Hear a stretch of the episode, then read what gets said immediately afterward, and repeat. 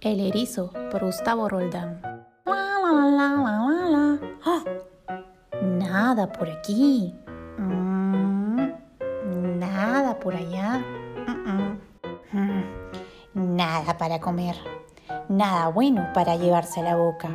Si no encuentro algo para comer, me voy a morir, pensó el erizo. Buscando y buscando, caminando y olisqueando, su hocico se topó con algo interesante. ¡Epa! ¡Qué ricas se ven esas frutas! Pero están demasiado altas y los erizos no sabemos trepar. ¡Eh! ¡Pájaro! ¿Podrías bajarme de esas sabrosas frutas del árbol, por favor? Podría, sí, pero prefiero comérmelas yo. Mm. El pájaro levantó vuelo.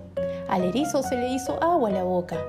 Al menos pudo entretenerse, masticando algunas semillas que se le habían caído al pájaro mientras picoteaba las frutas.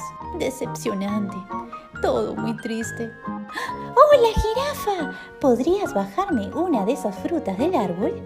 Mmm, están riquísimas. Lástima que no pueda quedarme a comer, pero las guardaré para más tarde.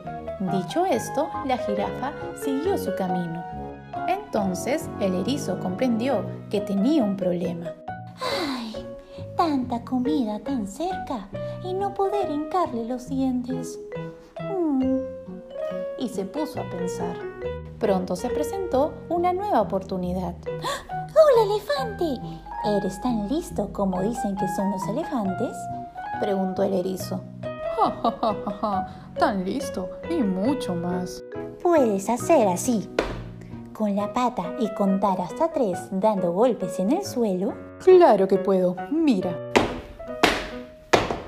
El suelo retumbó, pero no fue suficiente. ¡Otra vez, elefante! Pero cuenta hasta cuatro con las dos patas.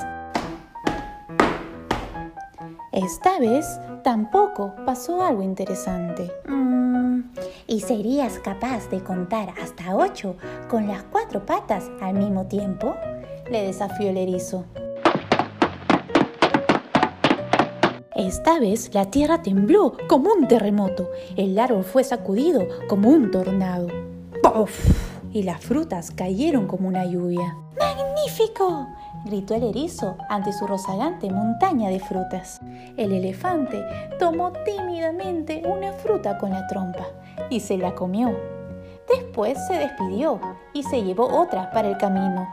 Entonces sí, el erizo zampó tanto como pudo hasta no poder más, hasta caer rendido, dispuesto a tomar una larga, larga, larguísima siesta.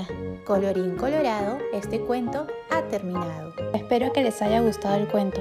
No se olviden de suscribirse a mi canal en Spotify y en Apple Podcast. También pueden seguirme en Instagram como arroba mis-diana-aog. Nos vemos para una siguiente historia. Adiós.